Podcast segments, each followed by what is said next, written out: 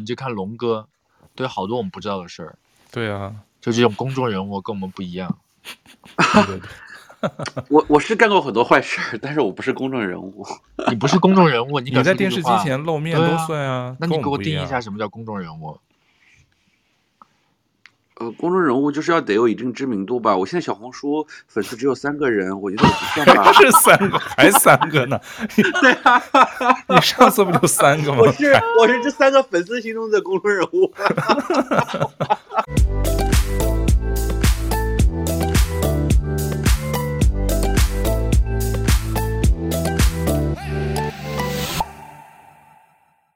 你好，欢迎收听豆瓣酱。这是一档跨越八个时区的闲聊节目，我是宙哥，在加拿大。大家好，我是龙哥，我在香港。嗯、呃，今天又是我们啊，这一期又是我们一月一度的科新闻时间，所以今天照例就是龙哥我还有李怼怼，我们会一人带来一条非常有趣的，有可能你没有注意到和关注到的新闻和它背后的八卦。呃，其实最近虽说。国内是春节假期，但其实最近二月份还是蛮多国际国内的新闻的，能聊的不能聊的，反正都挺多的。我们今天就聊些能聊的，呃，但是在这之前，因为我们呃上上期开始，我们不定期的可能开头，如果有嘉宾的话，我们会一人说一个大家最近靠杯的事儿。靠杯就是闽南语过来的，就是大概你觉得不爽的、比较衰的事儿或者啥。但龙哥第一次加入。聊这个靠背的，但我们今天从李怼怼开始，因为他这有个大靠背。欢迎李怼怼先。好，我的我的靠背就是跟最近比较火的那个贾玲的电影有关，就是贾玲电影不是上映了吗？龙哥有看吗？嗯，我看了很多片段，但是我没有去电影院看，我不大。Good good good point good point。那你这片段是从哪儿看的呢？这些片段就是他网络上他们会自己放一些宣传片，然后但是 YouTube 有一些 YouTuber 他们也会把这些他们自己官方的宣传片，很很多片段自己给它生成。所以你看到的就是很多都是那个那些人在电影院偷拍的，对不对？不是不是，他们官方放的各种宣传片，就是比如说他们的那个热辣呃滚呃叫什么滚烫人生是吧？热辣滚烫，嗯，他们自己抖音号会放很多这种自己的宣传的合集。OK 啊。我要我要 complain 的点就是跟这个相关，就是我在小红书刷的时候，因为当时我其实我特想看这个电影，然后但是那个就这边没有枪版，什么？嗯，枪版，他说对，类似于枪版吧，或呃不也不是枪版，不是、就是、不是枪版，他们就是盗摄，但是叫平摄，对，小红书上就有非常多人的盗摄，但是这个盗摄这个词听起来有点像 A 片，但是我的意思就是想说，就是有很多人拿着手机在那儿拍这个镜拍那个影院。然后我就但但是我特别不爽的一点啊，就是我不说那些什么高的什么，就是什么法律上什么说你这个属于套，就是把它什么盗版啊什么什么啊，这些我觉得就是有点太 over，因为第一他可能也就拍了几秒钟什么的，但是我就觉得作为一个观影人来讲，我最不爽的就是在一片漆黑，我正在静静的观赏一部电影的时候，你突然拿个亮屏在那举着拍，就让我觉得特别不舒服，所以我就干了件什么事情呢？因为作为李怼怼的我，我就去小红书上这这些人。我每看到一个，我就去回一个；每看到一个，我去回一个。我就会说，你觉得你觉得你这样拍，就是这反正就是，我觉得每个人说的都不一样，因为每次有时候会回我嘛。然后就我就叭叭叭叭，我就说，我说你不觉得这样拍你会影响旁边观观影的观众吗？你不觉得你拿个亮屏在那举着会影响别人吗？你觉得这个是演唱会现场吗？演唱会说演唱会现场才会拿个手机在那摇啊摇啊摇啊摇的，这又不是演唱会，现在是漆黑一片，你举个手机就会非常影响别人的观影。你有考虑过别人的感受吗？反正就是每个人有回我，然后就。然后我大概，我可能刚开始只发了两个，就两个小红书的 post，然后大概收到了一百个以上的回复，是一百个以上的 reply，就各种都有。但是如果是回复的，大部分都是，呃，我不得不说，就基本上百分之七十到八十吧，都是那种女生。然后，但是很多人就是让我比较诧异的点是，很多人都觉得这个有什么关系啊？这个有什么关系啊？什么就都全是这种态度。就觉得没有什么，但是其实我觉得这个可能就是一个，就是，嗯，长期的这种教育的影响，就是说，因为可能从小我们就没有被教育，就是说这个事情其实你会影响别人旁边的人的观影的体验，因为如果每个人都举五秒钟，这部电影真的就不用看了，全程在看你们手机亮屏。对啊，但是这个我觉得李怼怼你你弄的时候，当时我记得你当时跟我说过嘛，你就说一个一个在怼那些评社。嗯、其实这个我觉得我们朋友圈什么就经常会看到，就是那些不管就看点一定要证明自己在现场看过，一定要拍个什么电影的片、啊。哎，等一下，我想把这个点说完啊，就是嗯，就是这些评论反正就回复我的人，但是我觉得这个事情本身其实我个人觉得有三个三个点是我觉得是真的是不要去做这件事情。第一个就是我觉得对我来说，嗯、对于我来说最重要就是影响旁边的人的观影感受，你非常影响别人的感受。就不要做这件事情。第二，其实是作为官方来讲，为什么那边老是有回音啊？而且好大的回音。那个第二是作为那个官方来讲，他也不希望你这样做，因为就像比如说，如果是像我在小红书上看到一百个片段，全是偷拍的，就全是像那个盗版的那个盗版的那种，全是像那个就是像盗版的在。看盗版碟一样，那个效果也不好，你也不会想去看这部电影，因为它就看起来就是乱七八糟的，然后拍的也不清楚，就整影响整体的那个个电影的那种宣传。就是像如果你要看，就去看那种官方的宣传的片段片花就行了，我觉得。然后第三才涉及到这个，就是所谓的偷拍啊什么的这种，就是但是这些可能性相对比较低了，就是因为你要把整部片拍完嘛，你会影响他们发行商的东西嘛。但这三个点来讲，我觉得就是。但是我还干一件事情，就是我就把小红书上那些所有的偷拍的，一个一个全部都举报下架，就把他对。但是你，我不知道你你跟那个龙哥最近看没看？就是你你弄完这个事儿之前，就前两天不是那个薛之谦在网上因为去看那个。那个韩寒拍的那部电影叫什么人生啊？叫叫叫什么飞驰人生？飞驰人生二。飞驰二，对啊，他那个也是平射嘛，不是一下子在网络上，嗯、对，因为他是公众人物，他也觉得他没错，他其实是对对，所以我就说这个基本上就是一个大家的，就是没有被教育，就是这种，就是这个东西其实是非常影响别人，也很影响别人发行商的这个事情。我觉得倒是不一定影响发行商，我觉得没有一定会影响。如果我是假的，我一定不想你拍。因为你拍出来那个效果跟我做的片花是两个概念，对啊，所以有人就说，因为那个，比如说薛之谦发的，他首先他自己还怼，他怼了两三条，他觉得他自己没错，都先不说上升到什么法律上有没有规定什么版权，就是我觉得就基本的这个文明程度，就是说你看电影，好多人其实可能没有意识到，他觉得我就片拍了一个这个影片的片名啊，或者我拍了一个其中一个我觉得不错的什么镜头，就两三条，我朋友圈经常时不常的有这样的人，其实。他们是很不舒服。你们我不知道你们还知不知道的事儿，就是每一年黄磊他每次去演话剧，或者他每次那个乌镇电影那个乌镇艺术节的时候，戏剧节还是乌镇艺术节的时候，他每次他演还有一件事情，你知道他干嘛吗？他在现场把所有观众的手机都没收掉，然后之前还跟别人吵过架，就是这件事情，他就特别不喜欢有人在那儿拍，然后或者是在那儿发发微信发短信什么的，他就觉得你会特别影响那个现场，不管是观众还是他们那些演员的那个效果嘛。对，其实是我觉得像那个薛之谦这次这个事儿的呀，底下他那些粉丝就来控评啊什么的，还有一个我记得一个特别逗的评论，就还说那个薛之谦肯定是他粉丝说宝宝你没做错，嗯、因为真的特别特别扯，我觉得。然后，但是我看有人不是比较吗？说薛之谦拍那几个、嗯、人家确认官方有海报的，都比他照的清楚也好看。对。就其实你就完全你需要配你的文字，你去观观影，你去支持。其实你就是自己去官网上找几张，什么豆瓣上它那个词条底下好多官方宣传海报，对，或者剧照，你就或者你要那几张。如果你想帮别人宣传，比如他作为明星，他可以在门口跟海海报合影一张啊，或者拍一张他跟那些演员的私人的生活照啊，什么都可以啊，都可以宣传。啊、没有人需要一定看到你电影的片段嘛，因为你的不够官方啊。而且你会影响别人的宣传效果，是不是不好听的？对，这我不喜欢。就而且在国外，我想，对，我想再强调一点，就是因为我觉得就这这个小问题，它就显现出一个就特别分裂。我刚刚不是说一百多人回我嘛，一共就我一共就发了两个回复，然后就一百多条回复我，这我俩一。但是因为那天正值除夕，就是就我们的除夕，国内已经初一了，嗯、然后我就边看着春晚，因为春晚今年要特别难难看嘛，我边看春晚，我一个一个我一个一个回复。我就哎哎，这个可以哎，回回回，我就一个一个回，一个一个回，你知道吧？然后，但是同时我也有一一百到两百个点赞，所以这是个分特别分裂的一种那个。因为对啊，因为我知道在国内电影我都好，因为我上次回国看那电影的时候，电影院不就两三个人，所以没什么感觉。之前我看经常有人会说，就除了有人平时说一定要举起手机什么回短信、照相，还有就是踢别人椅背，我觉得这些倒是不一定有法律明文规定，但就就基本的个人素质吧，就是你就看电影你就去安静看，而且现在还上升到有的律师就说，那你这样在电影院。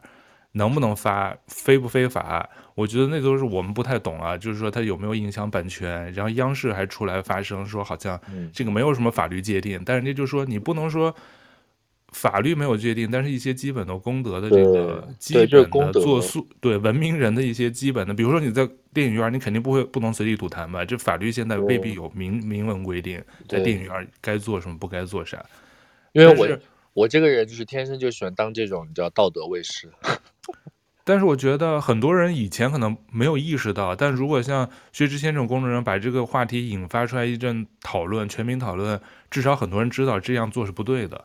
你非犯不犯法都先不说，但是你至少这么做是不对的。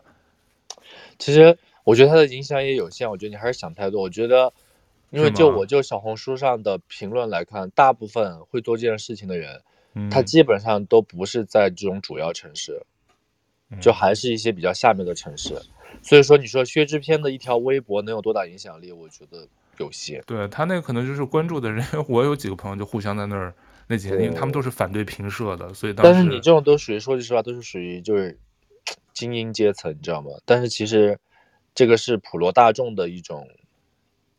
就是思维模式还没有转变，很多人可能因为我知道锤锤就来咱们豆瓣酱经常做客，他是最旗帜鲜明的反对社评的人，嗯、因为是真的，我也特别讨厌。对他一直在朋友圈，呃，不是朋朋友，他朋友圈有时候有人出来怼别人，然后还会看他在豆瓣上。你能你能想象我们当时去看那个威尼斯电影节，然后电影节有人在那儿拍吗？嗯、那时候我说我都没法想象哎，你知道吗？觉得现场这些老外早就俩呼呼巴掌了吧。对，在国外有的时候，因为它很暗的屏幕，我觉得倒没有人什么照相，但是好多人会有的时候回个短信，就突然觉得旁边人在那回短信，特别亮，就已经很烦了。对，对对对，因为我之前看还有人在那个那个豆瓣上还说，有个人就想拍片头，但现在有的电影开头不出片头，他片头有时候到片尾才出，就举着手机就要拍。你去豆瓣转发不就好吗？豆瓣一堆海报。对啊，所以你这个是你。靠背，靠背完了。嗯啊，龙哥怎么没说话？你在沉思什么？啊，问我在沉思什么？对，你完全没说话，你是赞成平社还是反对平社？呃，我其实一开始我想说，如果这个电影院的所有人，那大家都觉得这是一件习以为常的事情，那这个人的行为可能如果不对这个电影院里的任何人造成影响的话，那我觉得无所谓。但是问题是。这个电影院里边怎么可能所有人都不在乎这个问题呢？大家如果所有人都这么以为的话，那如果将来这些人去到别的地方、别的电影院的话，总会遇到会介意的人吧？所以我觉得，对，我还是支持对对的观点的。嗯，然后我在电影院里边，如果说看电影真的是有工作担心要回的话，我一定会把屏幕的亮度调到最低，就几乎看不到。我会在黑暗中会消息，尽量不会让屏幕有任何的亮度，啊。我觉得其实你你是就是好多我有真的知道一堆人就是这样回我，就是说他把屏幕亮度调特别低，别人看不到。我就想说，你屏幕亮度调特别低都看不到，那你自己看得到吗？对啊，我刚刚也想。如果你自己看得到，别人就一定看到。你知道为什么吗？龙哥，你做换位思考，当你比如说你早上睡觉，突然有手机响，短信响了，你把手机突然拿起来，你想一下你在晚上睡觉。就是那个黑黢黢的那个环境，你把手机举起来，那个亮度的感觉。但是它那个，我有我有我有观测过这一点，因为电影院那个屏幕它本身是有播放那个画面的，并且我一般回消息的时候，我会把腰弯下来，基本上是把手机放到怀里头的。嗯，那就出去回嘛，你就直接对，你就出去回不就得了吗？这样多别扭。因为它一定是会影响旁边。那你出去，你在座位上得到东西，你也影响他们呀。那就当上厕所，有的人会去上厕所，三个多小时电影有尿点的时候，你会去上。那我情愿你去上厕所。对，我情愿你就绕我一下，一秒钟从我前头走出去，我绕你一下。因为你举个亮屏就会让我 distract 特别久，你知道吗？对，因为我每次看我就觉得特别不舒服，就特别难受。我之前上次去年我都好久没去电影院了，上次电影院有一个老外就是一直在那回短信，就一下亮一下亮，一下还隔着我好几个人，就特别不舒服，因为。因为那剧情的时候亮度只希望在前头的荧光幕上啊，就那个大屏幕上，旁边那个，就你要真重要你就出去发，我觉得别人你就起来起身一下，那两秒钟总比那样的影响别人好，我觉得。要我我肯定是倾向于出去会，我一般手机看电影的时候都不拿出来，因为我觉得没有这个就是一个、嗯、对，就是换位思考的。好，龙哥该你讲你的靠边了。对，你我好像没有什么靠背的，最近不可能，嗯、太顺利了。真没有，真没有，我就正常，最近就一直上班啊，上班开开心心的。上班没有靠背的上了。呃，好像没有哎，因为我过年一直在值班，我也没有太多让我觉得就是记忆深刻、很衰的事儿。不是衰，不一定是衰，就是突然就是像这种。其实这个我也不跟我也没啥关系啊，我也就是一个。道德战士啊，但我就是靠背，或者就是生活中有没有想突然想骂脏话的时刻？就一件事哦，就想骂脏话的时候倒没有。我最我觉得我最近很佛系，很 peaceful，就是被工作按在地上摩擦，我已经无力反抗了，就也也不想反抗了。因为今天听你的 energy 就比较低哎，今天你的那个。半夜啊，因为因为我今天是工作了一天，我比较累，所以我就现在躺在床上录的，所以我我就坐坐起来之后我头有点晕，啊，然后嗯嗯对，因为我明天因为我明天一早还要那个八点还要起来上班嘛，所以我就说先提早躺在床上稍微的躺一躺，嗯，我最近就是过年一直在值班嘛，所以我过年就是。呃，大年三十儿，呃，跟陈教授一块儿过的，然后教授我们俩一块儿约了年夜饭嘛，然后白天我还在上班，然后就大年初一、初二、初三连着上了几天班，然后我就是中间。那你吃的啥？啊、呃，我们去订了一个餐厅，呃，教授订的，本来是我来订中餐厅的，但是中餐厅所有的我们想吃的，呃，都订满了，有饺子、有烤鸭的都满了，所以后来我们我就把选择权交给了教授。教授这种人，我对他不抱有任何期望的。结果果不其然，五道菜每道都很难吃。我一直在 问服务员说还有几道菜，还有几道菜。我我就想跟他说能不能尽快上甜品。结果最后甜品上上来也很失望。然后 anyway 了，我就跟教授吐槽。后来教授说啊，没事儿，那我们就呃进去喝酒了。还是中餐是吗？最后西餐，西餐五道菜。对，西餐包括前菜五道菜，然后只有一道还好吃，那一道菜就是冻的面包和前面那个火腿。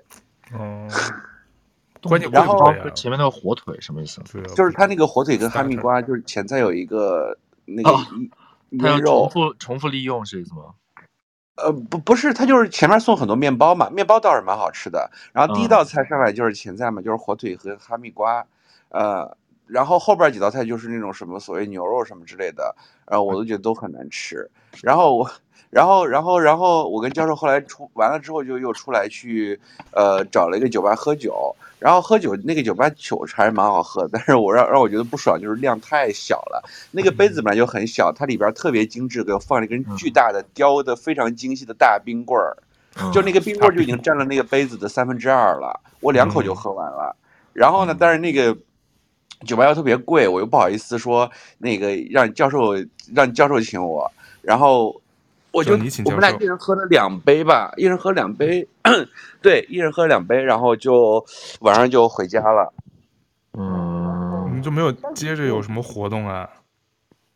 节目什么的没节目？没有。然后我回到家的时候大概是晚上。你的声音不对，声音又响了。你就跑。啊，我我到家的时候晚上大概十一点多，然后我就。看了会儿春晚，呃，我是十二点多，十二点多把结尾看完，直播的结尾，然后一点又开始看那个从头开始看，看回放，然后我坐在沙发上睡着了，在沙发上醒来的时候是四点多，四点多我在床上睡了会儿，大概早上八点就起来上班了，嗯、啊，我在春节里在上班。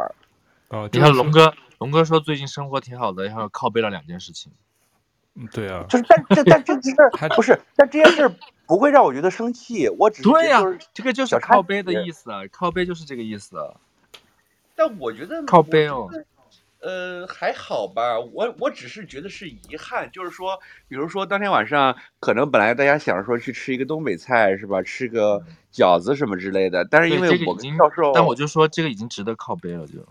对，哦是 OK 了，对对对，不用不是说那种上升的，对，不是对，嗯，就是我本来是没有打算跟教授一块儿吃饭的，因为我们俩性格就是那种啊，突然想起对方就发个消息说，哎，要不要一块儿吃饭？根本不会提前约的，因为我们俩都是这种性格嘛。然后我以为他过年肯定是约了别人或者回家了，结果对他居然也没回家，我好奇怪啊。嗯，他他大年二十七、二十八还在学校给学生上课呢。对啊哦，大学都放假，他为什么不回家？不都放寒假了吗？没有没有，香港这边没有放假，香港好啊像过年前的几天还是有学校是有课的。香港圣诞节刚放完假嘛，哦，所以他们是放的圣诞节，不放春节是吗？嗯春节放，但是春节好像就是从当天才开始放嘛，大年三十儿。嗯，啊，哦，好吧。所以就是教授就约我，我就说，呃，那就约餐厅吧。他本来说去他家煮，我说算了吧。我说去你家你还得买菜，折腾半天包饺子特麻烦。我说要不买点速冻去你家。我说我现在也不追求什么仪式感了，能吃饱就行。然后后来想想，他说那就订餐厅吧。后来我们俩就订了那个，呃，餐厅完了就就喝酒，然后就以至于就是过年过的就是，呃，也没有说很落寞了，只不过就是觉得哎呀，就是觉得呃匆匆忙忙中过了这一，在工作中，在工作的摩擦中过了这一年。所以我就刚才节目开头闲聊的时候，我就说嘛，我说我大概就是，嗯、呃，初五、初六，呃，我我刚好有两天多的时间，我就想说我去哪儿玩一趟。然后本来想去泉州的，我其实一直想去这种就是南方的古城，但又不是很江苏的古城，呃，又不是大理的古城，又不是云南的古城，我就想去南方这种，呃。就是有点民国啊，就是那种明清时代这种古城，然后就当时一直想去泉州，因为福建只去过厦门，其他地方没去过。他们说泉州不是去年被评上那个世界文化遗产，非物质文化遗产，整个的城市被评上了，所以我一直想去看一看。然后但是上网查车票，然后就说呃那个要坐火车蛮远的，然后飞机飞呃还要重新订票，我就不想折腾。我就突然想到，我一个同事家是江门的，他之前跟我说过江门满地都是咖啡馆，我就说那即便这个地方不好玩儿啊，我就只当去喝咖啡了呗。结果去了之后就发现其实还是还不错的啊，反正回头我会 po 点小红书啊什么，或者 po 点微博，大家都可以看到。嗯啊，然后就呃，首先他那边是有一家呃整个喜茶的发源地的第一家店。然后它那边也有一些明清一百多年历史的老的街区，并且也是刚刚火化的。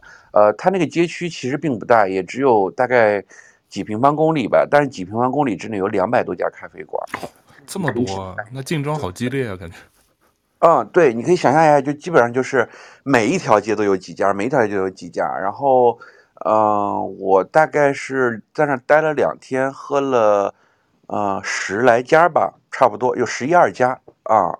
那他那个他们是产咖啡豆的地儿吗？他那个本身那个城市，嗯，它不产咖啡豆，但是政府是他们说，呃，也就是之前江门人是不怎么喜欢喝咖啡的，它也就是那种很悠很休闲的养老城市，它整个城市的 GDP 在整个大湾区的城市里头，它跟东莞啊、惠州啊这些是不能比的，它属于 GDP 在大湾区的里边比较落后的，所以它就是一个经济发达地区的一个普通的。镇，它可能比咱们国家的其他地方的会稍微发达一点，但是也没有说发达到很大。呃，它最大的支柱产业就是可能电子厂呀，呃，摩托车啊，它是全球最大的摩托车的生产基地之一吧。然后比如说是什么宏达什么之类的，我也没有太多的去做 research。然后就是一个很舒服。呃，节奏很慢，老城区，呃，也有新城区的那种城市，新城区有万达广场什么之类的，挺开阔的。它老城区，大家众所周知的，就是我一下出租车，那个师傅说：“你是来看那个狂飙的吗？”我说：“不是。”我突然就想起来，哦，原来狂飙是在那儿拍的，哦、在那儿拍的，就在江门拍的。对，狂飙是在那儿，在江门取景。哦、我突然就想起来，原来做那个原来狂飙宣传的时候，就是就透就就就介绍过这个拍摄背景。猪脚线面是最有名的吧？他那儿。对，哎呀，这就说多了，那我就那我就讲讲、啊。对对对。然后呢，我下了车之后，我就甚至，因为我是早上先订了一班，早上十点多的，我是前一天凌晨订了一张十点多，全香港只有一班车是从西九龙出发，呃，到江门的，呃，是早上十点多钟的车。我八点醒了之后，我说再睡一会儿吧，结果一醒已经九点四十了。十点十分的车我肯定赶不上了，我就索性说，那好吧，那我就订一张从深圳出发的，我就从家里出发，先到了深圳，从深圳坐过去大概是一个半小时，其实不算很远。然后下了车之后，那个司机说，嗯，现在可是新年期间哦，我们可是要加价的哦。我心里咯噔一下，我说老子没有带多少人民币现金，你不要搞这一出好不好？然后结果他说至少得加十块，我说哦，十块，好多钱。我就我当时就觉得说哇，好淳朴啊，也不是好。你说那你加十五吧，就是消费水平还是没有那么高的。嗯、你想香港加价，动辄香港的 APP 上打车动最少是三十起哦，就是。呃，就是普通繁忙时段，那个 A P P 会自动帮你弹出来的打车，呃，自动加贴士就是贴呃贴士叫三十，然后更不要说你是呃台风天啊这种的，一般就是一百起了。然后他就说要加价，我就说啊十块，嗯，就就我就觉得说好吧，心里窃喜。对，然后。然后到了到了市区，呃，我就跟师傅说，呃，你到带我到启明里，因为我有个同事家是那儿，他就给我推荐了几个老城区。然后我就第一个就选了其中一个，因为看了照片之后，发现我最喜欢的几个比较有 feel 的咖啡馆都在那个老城区。去了之后，我就先下午三点多到的，我就先扫荡式的逛了一圈，就是很走马观花的，就大概知道这个有什么地方，想着明天第二天可以好好再来玩。然后就呃。去喝了奶茶，呃，然后去了我同事的母校门口，吃了他们学校门口的鱼蛋什么之类的，然后在那个街区里边逛，逛了之后有时候看到一家汉服体验馆，然后呢我就问他说可不可以拍，有没有摄影师？他说现在时间比较晚了，你想拍可以约在约明天。反正就第一天晚上就是就没有，就第一天就是随便逛了逛，然后当天晚上，呃，在那个豆，在那个小红书，呃。问了一个摄影师，然后呢，刚好这个摄影师说他没有空，但这个摄影师就跟他聊起来，约他街拍嘛，他好像标价是挺便宜的，五十块钱一个小时，不包括修片儿，就是底片全部给你。然后我就跟他聊起来，我就说那要不见个面吧？呃，他说可以啊，他说可以带你喝咖啡什么之类的。然后当天晚上他就带我去了新城喝咖啡，然后果然真的就是像我同学说的，他说我们是一个很躺平的城市，所有的青青青年们就是特别是。在当地工作的，先不说那种从大城市回家务工的，在当地工作就是他说最典型的一个场景就是情侣或者让一帮哥们儿在那儿喝着咖啡，喝着奶茶，打游戏。然后呢，呃，他们挺好玩的一点，我等会儿再说，就是他那个咖啡，他所谓的咖啡店很多是奶茶、咖啡都卖的，然后所以就是像喜茶第一家店就是在那儿发源的嘛，所以他很多店就是说又卖咖啡又卖又卖那个。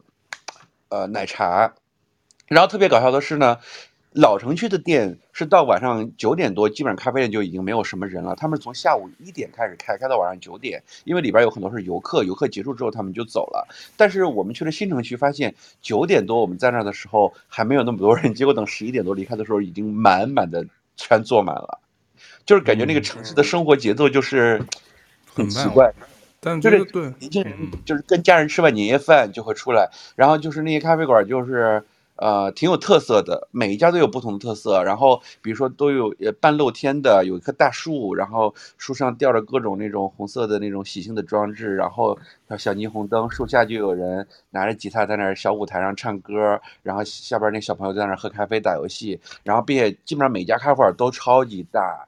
呃，都是屋子都已经很大了，都已经四五百平方，外边还有一个四五百平方的大院子，啊、呃，反正就让我觉得很过瘾，就各种狂拍。你就一天，然后第二，嗯嗯，然后第二天我就又回到老城区去逛那个咖啡店了，然后第二天就把重点准备打卡的景儿打了，然后又去拍了一套汉服的写真，然后 你还拍汉服写真，我没有看你发出来，我。好想看你拍啊，也没有也没有修完，然后就是 就是你主要修，一般你修的时候主要修什么呢？一般我修就是主要是修光线什么的，我要色调。然后因为那个摄影师不是不 no no no no no 不修下巴吗？我会尽量让他修的不那么失真，因为我觉得我 我因为因为大家看到你不是以前解释过嘛？大家看你的微博上视频会知道你本人视频上长什么样的，你修。差别太大，别人会看不出来。哦、所以我一般不修太多。意思就是说，你还在等待那个科技的进步。你等到以后视频也可以修的时候，你就会修。其实视频已经可以修了，只不过新闻 嘛，你没法修。现在视频美图秀秀也是可以剪映，也可以修视视频嘛。哦。啊，anyway 了，反正就是拍完那个，呃，我就去了几家咖啡店，然后，嗯，呃。然后然后然后就是很很很有幸吧，然后就碰到一个老板在在街边抽烟，然后呢，我不知道他是那家店的老板，然后我就呃呃跟他搭讪。啊，我说，哎，我说你是本地人吗？我说你们这些店都还蛮有特色，像就是你们一般本地人会来这些店喝咖啡吗？什么什么之类的，就聊起来。他说你要去哪儿？我说我要去一个 Coffee Round。哦，他说你要去 Coffee Round。他说那家店好喝吗？我说我昨天喝了一杯，今天再去觉得环境挺好，今天再去一趟。他说，嗯，你你喝过隔壁这家吗？我说没有哎。嗯、他说这是我开的。然后。然后，然后我说行啊，我说那个我等会儿去 Coffee round 回来之后，我来试试你家，因为他们家的门面看起来是那种古色古香的，然后我就就感觉没有那种很工业风的更招我喜欢，我是比较喜欢工业风的那种。然后后来喝完就来到他家，老板就请我喝了，呃，他们家最贵的，呃，一个是桂花。呃，冰滴的桂花味的，里边加了酒的，然后还有一个是桂花的拿铁，然后他说他们这边卖到，呃，这个小套餐两杯是卖五十多块钱，已经算很贵了，因为因为如果他说这两杯放到香放到放到上海的话，一般是卖到八十到九十，因为里边加了酒精还有桂花嘛，然后我去到他家整个。进去的院子还没有那么惊艳，但是等我进到这个大宅子的时候，发现我操，太让我惊艳了！就如果不是遇到这个老板，我就错过这家了。他是因为江江门是侨乡，他们是从一个呃在海外的美国华侨的手里租下来这个房子，是一个很大的大豪宅，反正就是三层，然后他们里边全是古董，全都保留下来了，然后就特别大，就是那种好几进的院落。然后他是三四个当地的青年人合伙创业，但是每一个青年人在外边都有自己的事业，就是他们是轮流回来，比如说他们请了当地的经理人，也请了当地的咖啡师，就大家都是大家没没事的时候回来会看一看这个店。呃，他们是三个一块长大的小伙伴，有一个是做呃。呃，策展的，就是跟古董啊那些展展览相关的，在在在广州和香港做策展。啊、这个认识的这个路边抽烟的老板，他是在深圳做珠宝设计的啊。然后他们还有一个小伙伴是做外贸的，所以就是他们三个人合伙开了这家店，还挺棒的呀，这种轮流兼职在做啊，兼职做这个。所以所以所以那个老板一开始我在路边跟他搭讪的时候，他一开始没跟我说是老板，呃，他就说啊，我就是呃在这边给亲戚帮个忙，他人也很谦虚。然后后来我从 Coffee Round 回来的时候。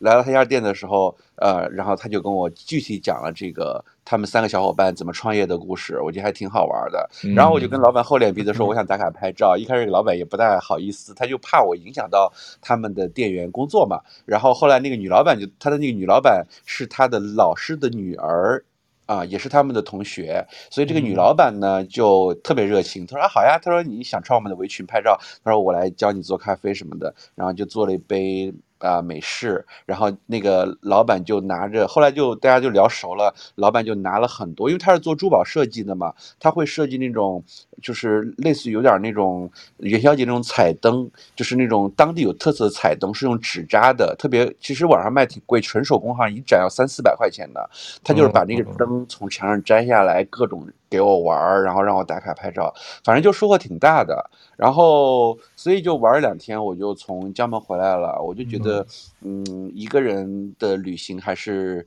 呃。还是挺挺不错的，就收获挺大的吧。然后结果还发现了一个小插曲，就是我当天晚上，因为我我忘了当天回来的时候是香港的农历新年假期的最后一天，所以当天是很多人要从呃大湾区城市回到香港要返程的。所以我查第二天查那个高铁票的时候，发现我操，从早上到晚上已经完全没有一张票了，全部售罄。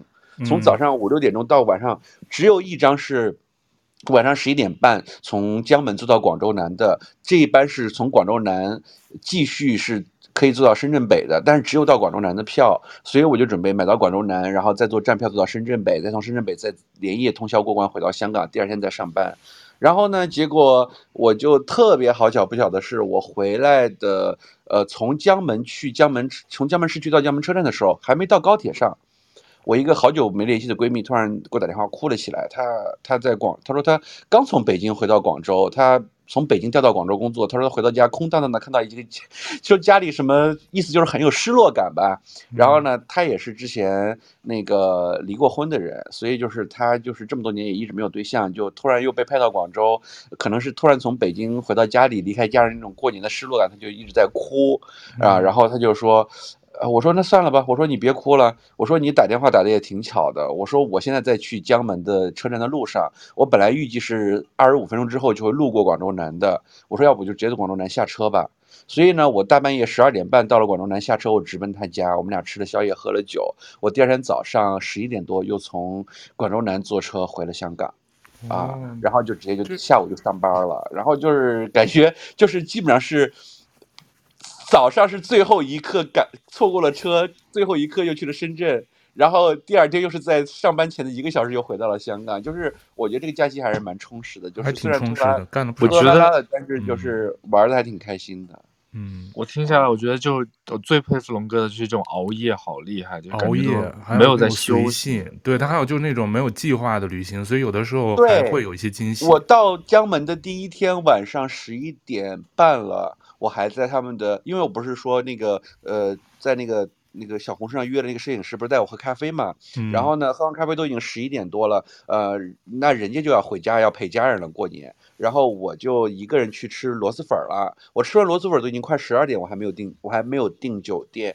我吃完螺蛳粉在街边抽烟的时候把酒店给订了，我就查最近的一个酒店，我订完酒店直接就去酒店睡了。对，我就说龙哥他就就是玩到哪儿订到哪儿，我就觉得反正江门酒店也便宜吧，也不用太大压力。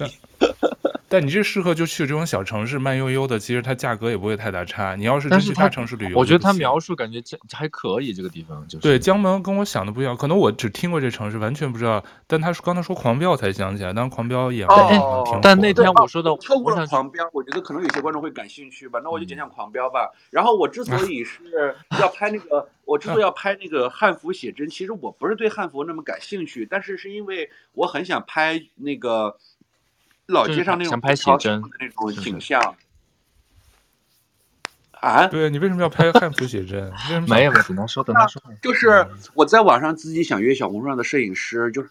有五十块钱一个小时或者一百块钱一个小时的那种呢，就大家都约不到，大家都满了，然后只有那个汉服店，他们有合作的官方摄影合作的摄影师，这个摄影师稍微来说是比较贵，就是你一定要拍他们的汉服才给你用。然后所以我就想跟他们说，我说我能不能三个小时，我一个半小时拍汉服，一个半小时我自己拍我私服的，他们说可以，所以我主要是想拍我私人的写真，然后就去了那个，所以龙哥半裸写真吗？不是，你的私服是什么？就是只穿内裤还是什么？啊，对，就穿了透明的泳装啊，透明的泳装，真是没见过。一会儿你把淘宝的链接发给我看一下。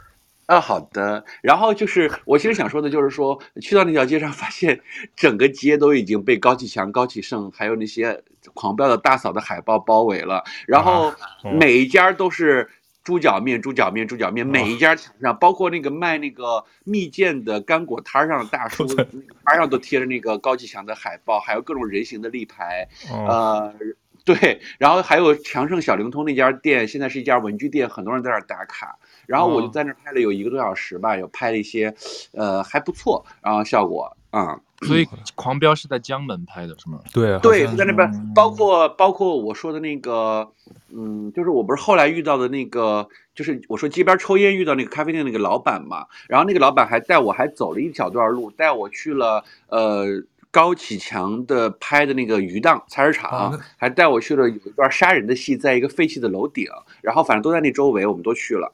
啊，因为他那个说那个当时他收保护费什么那个菜市场刚火的时候，人家还有在门口收门票呢，收五毛钱一块钱门票，后来被制止了，好像就当时黄标最火的时候。他们那个菜市场其实一直都有，然后那条街也是蛮热闹的，但是呢，他们起名里就我说那个那那个。哦那个那个街区呢，他们说也是最近两三年才开发起，就疫情期间才开发的。我就说哇，我说这个城市真的是好佛系啊，这么好的资源。你看苏州这种一条老街，它二三十年前就已经开发起来，把它改成创业园区了嘛，一条平江路。然后你这么好的资源，一百多年的历史，这么保存比较完整的明清的村落，市中心这么好的地段，你疫情期间才开发起来。他说以前就是一片民居。啊，它就是疫情两三年才开发起来，啊、呃，我就觉得还是挺浪费的啊。那我们这对，没想到那个龙哥从靠背变成了旅游对目的地分享，我就没打断你。我觉得听一听，虽说没去过，但广东我最想去的就是顺德，我想去吃东西。哦、嗯，顺德对，顺德就是吃。然后因为这一次我打算，呃，还是还处在减肥期当中，就没有敢去，我就怕控制不住。稍后，哎呦，那那不好意思，我打断你们，我们这科新闻已经科成旅游新闻了，就是我这怕时间太长了。没事，现在我们进入到新闻环节了。对对对，那就还因为刚才龙哥也聊到了什么让人家修图啥的，修片儿，因为我觉得那就让李怼怼先分享一个最近震惊 Open 啊，就什么 AI 界视频界的一个爆炸性新闻，不知道、嗯。先给观众道个歉啊，不好意思，今天聊偏了。没没没，不用什么道歉，我觉得没有观众，只有听众。听众对，就当云旅游了。又介绍、嗯、又又解锁一个新的一个小众城市。对，然后这个新闻我是用那个英文的念，因为龙哥想要练一下那个翻译的、那个、翻译。翻译没有，我直接找中文稿念，大差不差就行。然后我找的是他的那个呃，Twitter 的一条官推，然后他写的就是是呃是 Open AI 啊，然后是、嗯、Introducing Sora, our text-to-video model. Sora can create videos for up to 60 seconds, featuring highly detailed scenes, complex camera motion, and multiple characters with vibrant emotions. 嗯，就就是说，他们 OpenAI 宣布推出了一款呃名叫 Sora 的呃人工智能的技术吧，它是能生成一分钟左右的呃影片，可以就是就是用文字描述或者静态图像可以来生成的。嗯我觉得翻译的还可以，八十分，可以可以可以可以不错，然后翻的还行。对，然后重点呢就是说的对，刚好龙哥刚刚说要修图，所以这是 OpenAI，就是大概是三天四天前宣布的，他们现在可以推出这种新的，因为他们之前的呃就是这种所谓的视频或者是图像的处理的那个呃系列是叫达里，就是那个画家达利的那个达利，哦、达。利然后。嗯。对，然后那个他现在这个新的叫 Sora，然后我刚特意去搜了一下 Sora 的意思，Sora 其实来自于日语，在日语里面就是我们最常见，现在我们我们在日看日本动画很常见的一个词儿，嗯，Sora 的意思就是空，嗯，就是中文的空那个字，它代表的是天空的意思。对，所以他第一段公布那个影片也是日本的街道，好奇怪。对对对，是他们的，不止一段，它有好几段全，好几段日本的。对，然后那个，然后这个重点呢，但是目前有一个问题是，它这些都是它所谓的宣传影片，你并不能够实际体验，所以我没法告诉大家它实际体验有什么。然后我讲这个的原因呢，其实我想讲的是另外一个新闻，因为因为这个东西它涉及到视频、图像的处理什么的，所以我们可能很难在播客里给大家讲它做了多么好。因为但是如果你去看，你会发现，比如说它里面我比较推荐的是两个，一个是那个小狗狗的一个 puppy 的一个视频，那看真的非常逼真，我看不出任何问题。就看就跟真的小狗狗那个是毛那个细腻，就跟你拍的真的小狗狗视频是一样的。还有一个推荐是看那个，有一个好像号称反正是一个运动员在火星上什么的，戴了一个红色的帽子那个，我觉得那个也做的很好。边缘的那个，对，那个就是很多细节做的很好。然后那天我是看另外一个大 U 大 YouTuber 那个那个黑人哥，但是他那个有点科幻，我我我反倒觉得就是那个日本街上那个女的走的那个太惊艳了，那个太逼真了。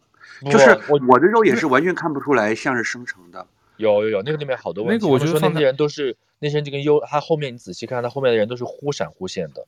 我觉得日本的那个也比较假，就是日本的那个樱花跟雪后的街道的那个不太真实。对对，那个是他那个 X，就是以前叫 Twitter 的那个上头，他发的就是那个视频嘛。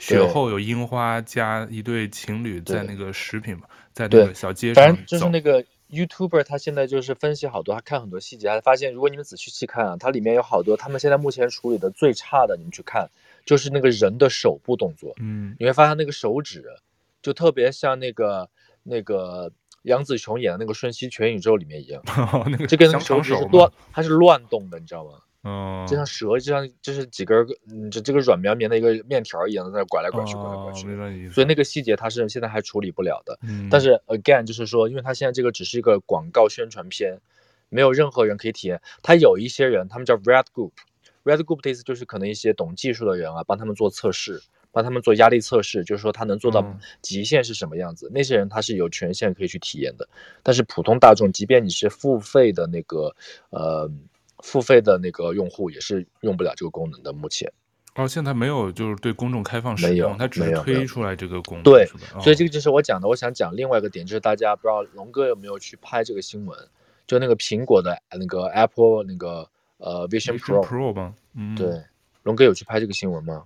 没有哎。嗯，OK，就那个 Vision Pro，大家都知道，就是那个头戴设备嘛。它因为苹果，它也不准你叫它 AR，不准叫它 VR，VR，他说它就是一个，呃，呃，我忘了他怎么自己怎么称呼的，反正就说它就是像那个头戴的电脑，大概是这个概念。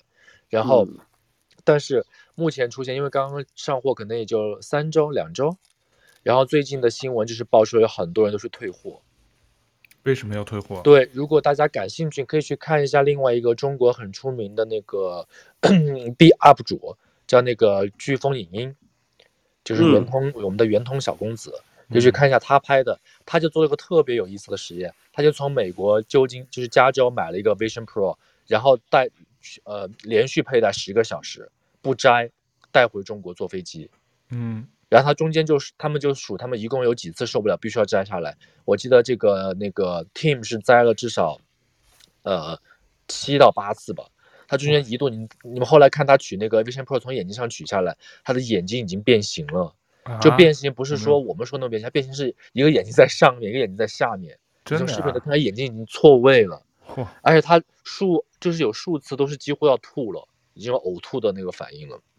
那他平均，你说十个小时的飞机摘个七八次，嗯、平均一个多小时就要摘一次，忍不了了。对，然后他说他主要摘的比较频繁的时候，其实是因为他们是全程佩戴嘛，他主要摘的比较频繁是他在路上走的时候。就是说，虽然他那个 Vision Pro 有个功能是让可以让你看到外面的世界，但是他那个外面的世界毕竟是通过视频拍摄，然后把它呈现出来的，它并不是像我们真正眼睛看到那个世界。嗯，所以它还是是有差的。就他会让你非常不舒服，他说那个时候会，然后他说他反而最舒服的时候是他坐在飞机上的时候，就是人不动的时候，嗯，是他最舒服的时候，而且因为他有那个 immersive，就是可以沉浸式的体验嘛，所以他坐在飞机上戴上 Vision Pro，开启那个 immersive 那个功能的时候，他是感觉不到旁边的旁边，比如说他他有商务舱体验一会儿，然后经济舱体验一会儿，他是感觉不到旁边那些，比如旁边坐了人啊，在干嘛，他是看不到的。就他说特别好，就会让你特别独，就是特别在自己的一个环境里面，就会很舒服。那那回到那个 Sora，虽说现在我们普通人用不了，嗯、但是 Sora 为什么当时对这个大家震惊那么大？嗯、好多人说会对视频业、短视频业或者广告业冲击特别大。对对对，因为就是因为因为我自己看了下来，包括看那个 YouTube 那个很著名的 YouTuber 的那个推荐，他讲的话，嗯、我觉得最重要就是说他以后会。如果像龙哥他们应该会用到，就是比如说你平时做一些新闻或者是一些广告什么的，你会用到很多的，他们叫 stock video，就是一些现成的一些片素材、一些片段。你比如说你在讲解某件事情的时候，你把这个片段放进去，空镜，不是空镜头，不是空镜头，就是比如说你在讲，我说我现在，比如说我在讲一个银行业怎么怎么怎么，比如说现在什么利率增增高，然后他视频里面就会放一个这样拍的那种假的，在银行里面操作那种假广告的感觉。嗯，就那种 stock video，他说这种就会被大量的替代，这种就是因为它都是现在比较短嘛，只有六十秒嘛，所以他就说以后像这些的行业从业者可能就会是最快的一批失业的。然后如果一旦我的理解是，如果以后它一旦发达，比如说它可以超过，它可以达到一个小时、半个小时、九十分钟这样的长度的一个视频就是生成的话，那么这样就会影响整个电影产业。也就是说，以后他除了主演，可以需要一些比较逼真、比较细节的表演，比如说需要 Nicole Kidman 来演主演，嗯，呃，或者谁。但是后面那些，比如说我们的素人，就是路人，就后面走的观众，比如说他拍一个街景，比如在纽约大街上，纽约的第五大道上面一堆后面一堆观众在那走来走去的，他就不需要找观众演员了呀，他就用生成的就好了呀。嗯，包括那些明星都。可以啊，你就直接用他 AI 换脸，就直接，比如说我用那个布拉德皮特的脸，我要让他给我演一个什么表情什么之类的。对对对，你那些都不够细节嘛，他现在是能做到逼真，他让你看不出来那些差别，看不出是真人还是？AI 对你那些还是有差的，他那个是现在是做到让你看不出来细节，就非常的真，而且你可以生成任何环境，就是我说是最简单，比如说它可以生成科幻的，它的整个制作成本就降低很多，但同时我觉得影响比较大的是，相当于除非你是一线演员。很多演员，比如说你只是个小配角，你的镜头只有几个，只有一两句话，这些演员可能都会被大量的替代掉。嗯，那么其实我对于我觉个人觉得，对于整个好莱坞产业来说，它是萎，就是会压缩的，它也会萎缩掉，因为你就不会有这么发达了嘛，你的整个群体就没有这么大了嘛，你就大量的被这些机器替代掉以后。那么它就不会蓬勃了呀，因为我们现在比如说选人才，我是可以从一万个人里面选一个最优秀的，以后我就只有十个人了，只有十个人在这行业里，那我我首先选去就是这十个人里面选，嗯，对吧？对，他就会有这种问题，包括摄影也会受影响，灯光这些所有的你能想到的，服服装到、服化道这些都会受到很严重的影响，包括其实像龙哥他们这些就是新闻主播类的也会受影响。因为他以后反正就是 text 生成影视频嘛，我就用 text 生成，嗯、而且他已经如果他能做到让你逼真到你根本感觉不出来，嗯、而且他的普通话还很透露一下，我们现在新闻其实已经开始用 AI 了，就可能大家观众觉察不到。我们我们我们用了一些同事的声音样本，现在很多新闻片也没有很多吧，我们有一部分的新闻片已经用了 AI 人工配音了，就是、哦、呃就是用同事的声音做样本。呃，生成的啊，那你我这个就特别好奇，因为那你这个同事他被利用他的声音，那他会被配，他会收到，就是他会被配钱吗？不会吧？你本身在工作，我们签合同里边就是你在工作期间所有的你从事的。这个就是之前发生过特别公司，对对对，这个之前国内发生过特别大的一个那个就是法律案件，就是我忘了是谁，就是大家现在经常看那些抖音视频里面的声音都长得差不多，不知道大家有没有发现？对，因为他好烦，好几种。他就是被几个同时那几个人他的那个配音声音配音演员的声音，就是因为他们最后只用了这几个人的声音去呃采集，然后生成新的嘛，所以全是他们的声音，但其实他们没有收到一分钱，所以现在整个配音的。行业也是被极度压缩，因为他们又用了他们的声音，但是他们没有拿到一分钱，嗯，然后他们最后工作又被取代了，对，对，这又是一种，这又新的一个什么什么法律空白吧？我觉得，对，这种怎么怎么来？对，这就是我说的那个，就是会有很大影响。对，然后我还想再稍微说一深一点点，就是我的感觉就是以后如果像这种 Vision Pro 再加上这种生成式的这种影视的呃就是视频的话，嗯、我的感觉都是。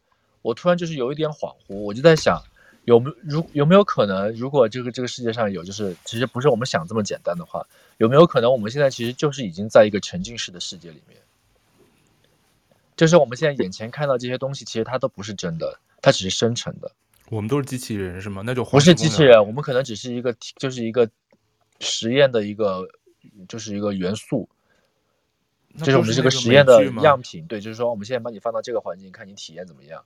但是可能只是这个实验对于我们来说，它长达十八十年，但对于那个实验的人来说，他可能只是一个月，就大概这种。有没有可能我们都是假的？因为现在以前我们中国老话老说“眼见为实”啊，因为现在眼见的也不是真实的呀，都是假，它都是可以生成的呀。那什么才是真实的呢？有可能我们看的都不是真的，我们的体验都不是真的。造造事主，什么？这就是那个美剧啊，那个美剧叫啥？啊？Simon 啊。啊，美剧西蒙的哦，不是，就是一部电影叫《西蒙的世界》嘛，就是那个 Jim Carrey 演的，嗯、楚门的世界，楚门的世界吧？哦，楚门的世界，I'm sorry，呃，就是讲他整个人生都是在一个欺骗巨大的摄影棚，但只有他不知道，嗯、所有人都是演员，嗯、只有他不是，嗯，所以有可能我们也是生活在这样的一个环境里面的，因为如果有这种东西出来。那有可能我们现在就已经处在这样一个环境里面，它就相当于镜中镜一样。对啊，这不就是哎，我刚才问了你好几遍那个美剧叫什么来着？好几季的那个，最后烂尾的。Black Mirror，不是黑镜，就是那个在那个大家都是在那个里头，其实给富人当棋子的那个游戏。哎，好几季的那个，我怎么一下想不起来啊？我看了一两季。富人当棋子？不是，他们就是一开始开头你不知道，大家其实就是那些富人。把它当做游戏里头的角色嘛？哦哦哦，那个叫《西部世界》。哦，对对对对对，我就想说《西部世界》。西部世界它就是有点嘛，就相当于是大家他们都不意识不到自己是机器人，那是 HBO 的一个剧。然后，但是其实他们最后才发现自己是机器人，对他们只是被制造出来的一个场景。他们制造出来目的是什么呢？就是让那些有钱人来发泄他们的各种欲望，可以是性欲，可以是愤怒，可以是比如说想杀人的欲望。各种欲望都可以，他们就只是拿，就是他们只是一个工具而已，他们并不是真的人。但最后这个电影的走向就是说，这些机器人它已经有有了这个人的意识，所以他们开始反抗，然后开始反击，大概就是讲这个。对，好。这就是你今天的这个分享，Sora，所以说我们都用不上，但是有兴趣可以先去看看他那几个、那个。对对对。所以，但我想强调一点，就是说我希望大家可以把这个期待值稍微拉低一点点，因为就像那个 Vision Pro 一样，当时那个去年大家不知道还记不记得，当时宣传的多厉害啊，所有的那些 UP 主全在发，说我我一定要买什么什么，结结果退的比谁都厉害。对，就是说他的有可能宣传。做得好，因为他把宣传是把所有的里面选最好的全拿出来了，你知道吗？然后再像修一修啊，这个那个一下。但 Sora 可没有，但 Sora 好像感觉他没有大张旗，OpenAI 没有大张旗鼓宣传这 Sora，也就是突然一下、嗯。对，但是因为他是现在是这个行业里面的佼佼者嘛，所以他做任何的新的都会动作，大家都会关注到嘛。对，因为他的估值好像因为这个事儿又又提高了。对，但是真的还是要等实际体验才知道，因为大家都知道之前他那些新闻，其实这个。现在这个奥特曼，他这个 CEO 是非常激进的，对，激进派，就老是想变现。他并不是像以前那个男的伊利亚那么踏实。对，对，我们之前讲过聊过一期，就是他们当时那个人事大变动的那一次。对，OK，我的新闻就是这样的。好，我的这个没有英文新闻，我这个很简单，因为今天时间拉的有点长了。我这个是关于两个女人的事情，一个就是 那个韩国第一夫人。嗯，金建熙的，我一会儿稍后讲，他的稍微故事精彩一些。还有一个就是已经发生一段时间，可能龙哥你们都已经关注到，就是英国王室，就是查尔斯国王和这个凯特王妃同时健康亮红灯。但其实那个查尔斯王、查尔斯国王的这个呢，还算比较公开透明，因为现在大家已经知道，他本来因为他跟他儿媳妇儿同时是一月底的时候，就是英国。王室宣布他们俩都有健康问题，是吧？因为查尔斯七十五岁，当时说他好像是前列腺有问题，他要去做检查。然后但同时说，这个凯特王妃就是这个威廉王子的这个老婆，说他又做了一个腹部手术，要住院两周，然后出院后说要休息两三个多月，要休息到复活节，那得到四月份才能公开出席。但是我一会儿会说，凯特王妃的这个在网上外网和。还有简中网，大家都都在那儿猜测它到底到底是什么。当然，现在其实可能没有什么权威消息。然后，这个国王，因为他首先他是是去做这个身体检查，然后最后他是要做前列腺肥大的这个矫正手术。但没想到做完手术以后，很快这个白金汉宫当时就发了一个声明，说他是在做这个前列腺增肥大的这个矫正手术之间中间发现他好像有癌症。所以是早期癌症，但是又说不是前列腺癌，但是官方一直就不说是什么癌症，反正就是他已经是癌症了，然后会定期的做做检查跟治疗。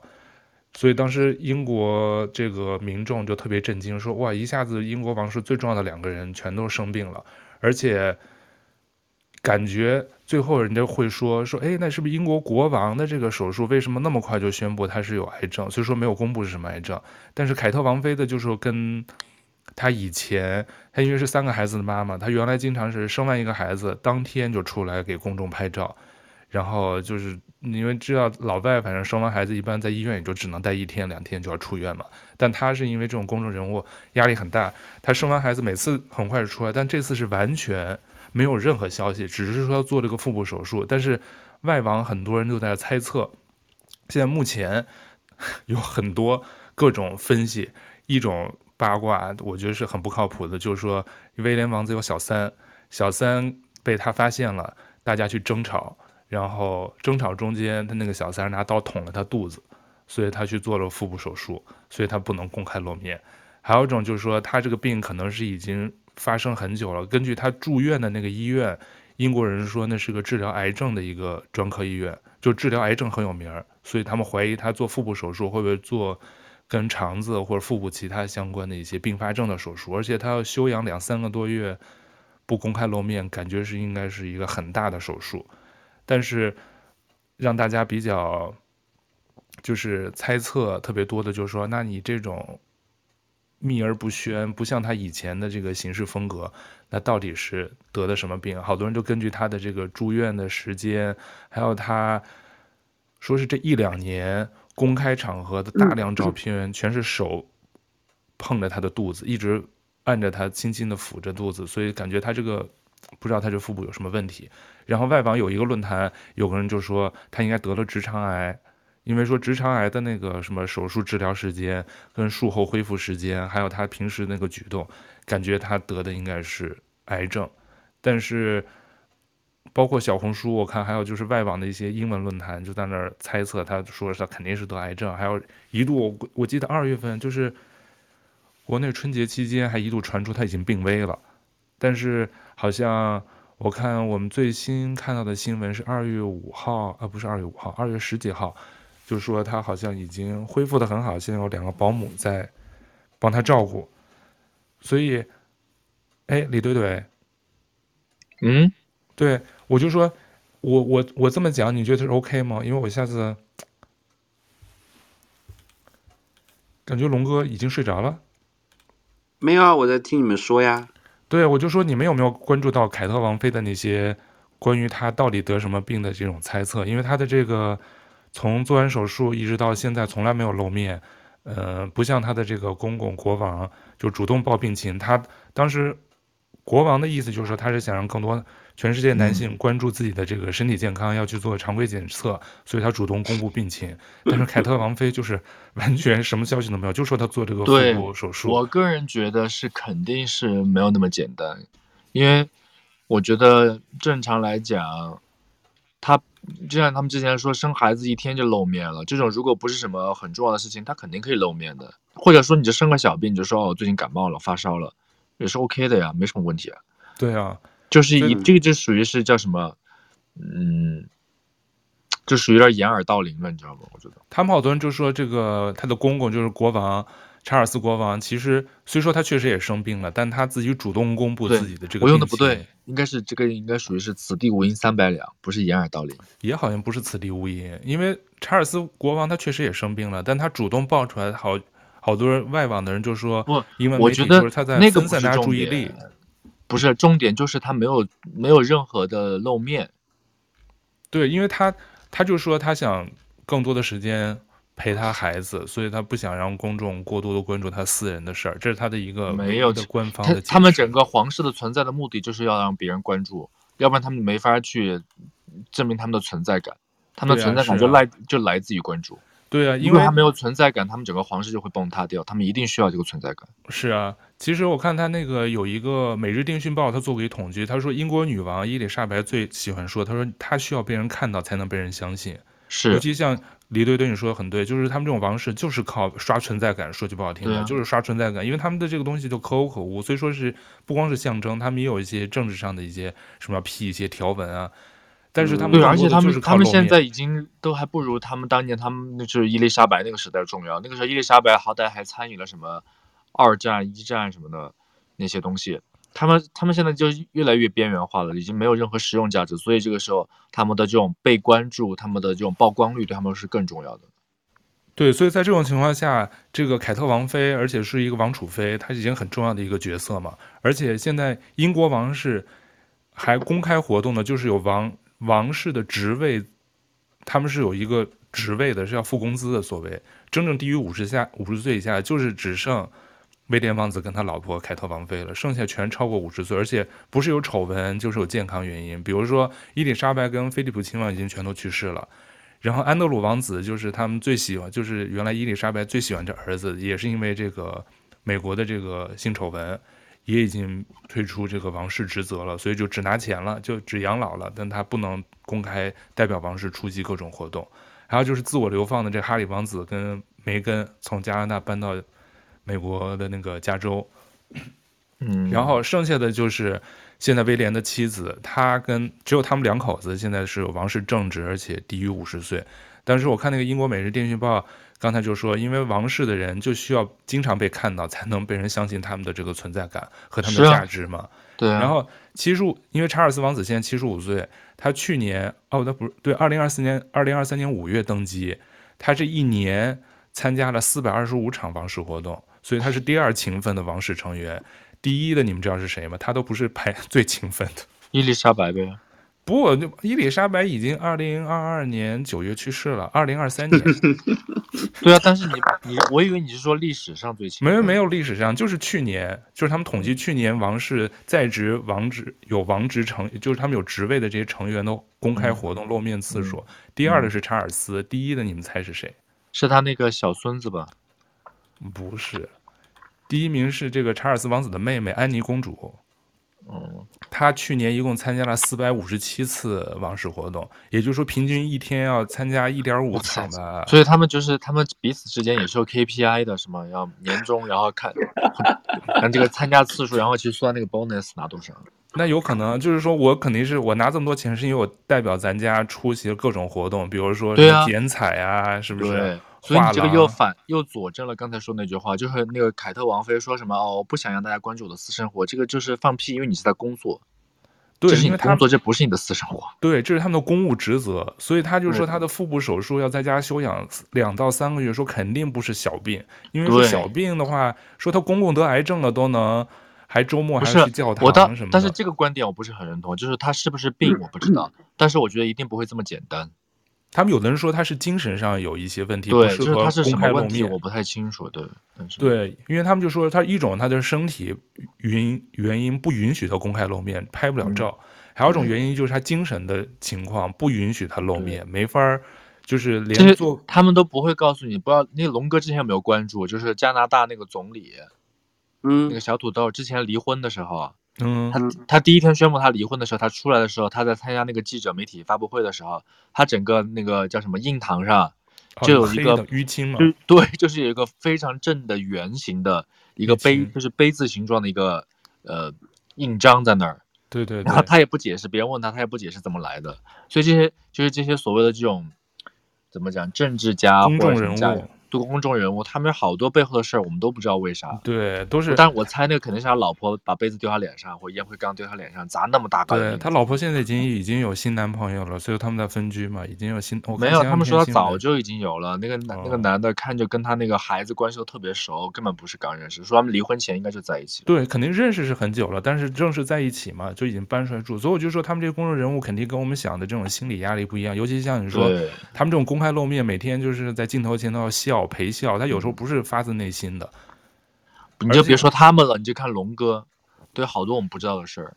对啊，就这种公众人物跟我们不一样。对对对，我我是干过很多坏事，但是我不是公众人物。你不是公众人物，你你在电视机前露面都算。啊那你给我定义一下什么叫公众人物？呃，公众人物就是要得有一定知名度吧。我现在小红书粉丝只有三个人，我觉得我不算吧。不 是三个，还三个呢？对啊，你上次不就三个吗？我是我是这三个粉丝心中的公众人物。我李队队笑的那叫一个开心。就是难难得听到龙哥说出他的那个内心他在乎的点，你知道吗？他在乎粉丝数，对他就是在乎。让他 po 那个粉丝他的那个小红书链接，他说不，他说我要超过十个才能 po，但是你不 po 永远超不过十个，就这是个。关键你知道龙哥他还有一个不爽的点是什么吗？他就发现他已经发了一堆自己的那个，就是他所谓的叫什么写真照、私服照啊，私服照在小红在那个小红书上面了，然后也没有人关注。我发了，我发了没有了，就是有风景的什么乱七八糟的，我发了也就十组吧。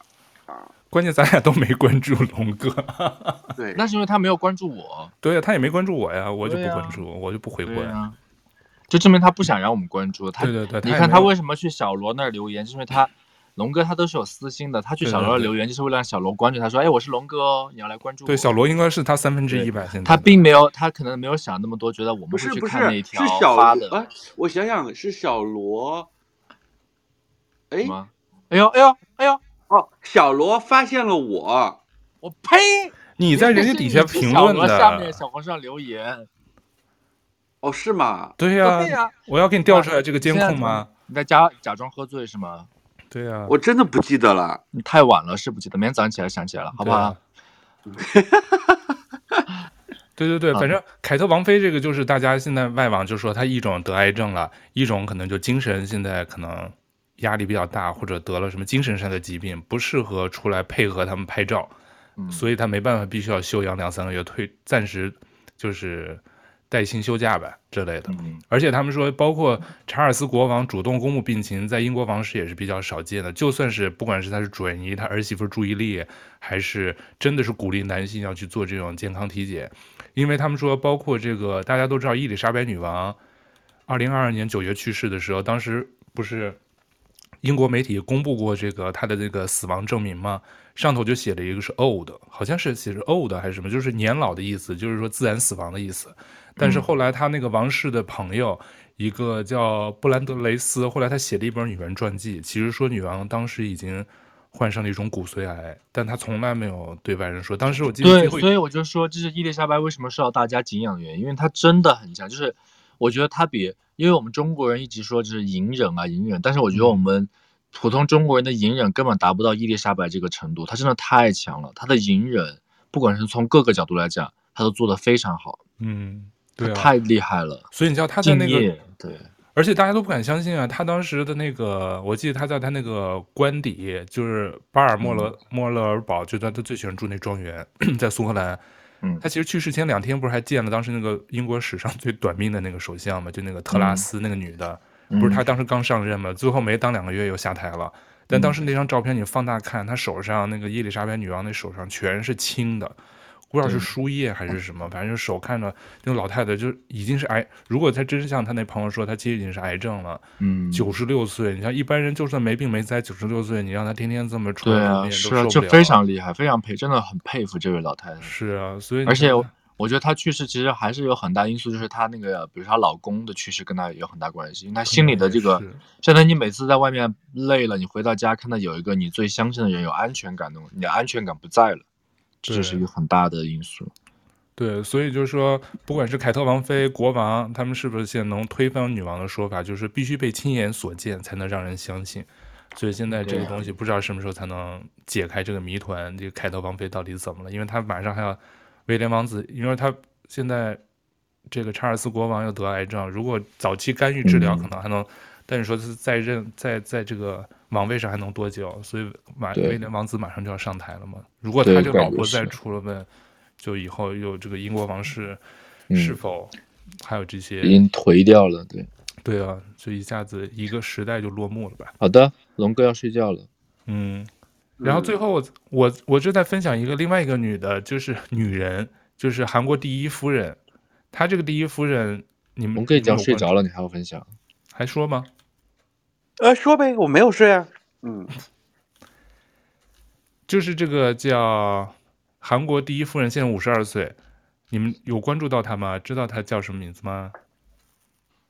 没有，我知道她老公姓尹，对，她老公叫尹在月，尹锡月，尹锡月，锡月啊，对，然后他这个老婆其实改名了，现在名字叫金建熙了，就翻成中文叫金建熙。但是她跟一般的这个韩国第一夫人不太一样，其他前几任第一夫人都比较低调，是吧？就是在韩国这种社会，就是就第一夫人就是很隐忍、很低调，偶尔露个面什么的。但她这第一夫人不一样，首先她就是那个脸，大家就觉得像是整容脸，但是她自己只承认做过双眼皮手术。但她最近的这个新闻爆出来，是被韩国媒体这个爆出来，她是接受了一件。价值两千二百美金，就大概人民币一万六吧的一个迪奥手袋，作为礼物，是被一个韩国裔的美国律师，他是在二零二二年九月用隐藏在手表里的这个摄像头拍的，但是在去年年底、今年一月份才突然被爆出来，所以有可能他们说是跟这个韩国这个议议会的选举可能有关，想影响这个。执政党的这个在议会的选举，但不知道这背后是什么原因。反正他这个视频，这个事儿是二零二二年九月发生的，但是一年多后才在油管上一个叫首尔之声的一个频道，就是公开了这个偷拍的视频。反正他这个视频里意思就是说韩文了。他这个韩国裔的美国秘这个牧师呢，就是约见了这个韩国第一夫人金建熙，然后。金建熙在视频中大概意思就是说：“他说你为什么老带这些贵重东西来？他说求你以后不要这么做了。反正他这个第一夫人是这么说的，但是这个牧师他意思就是说，他说啊，他说其实不是，我每次要约见第一夫人，他都能见我的。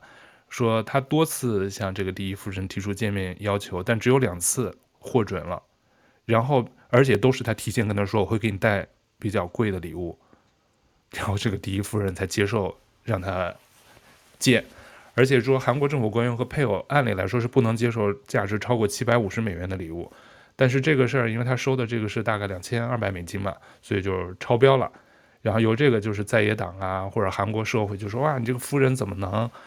代表你老公就去，就跟索贿似的，而且他是 感觉这金建熙根据这媒体报道，他不是那种就是甘于就当个花瓶的角色，就跟着她老公出来，而且他这个人本身槽点特别多，因为据说他的这个背景呢是他们家其实非常的 drama，我觉得特别像我们看那个韩剧，就是他是学艺术的，首先他是在学艺术，而且说是拿了博士学位。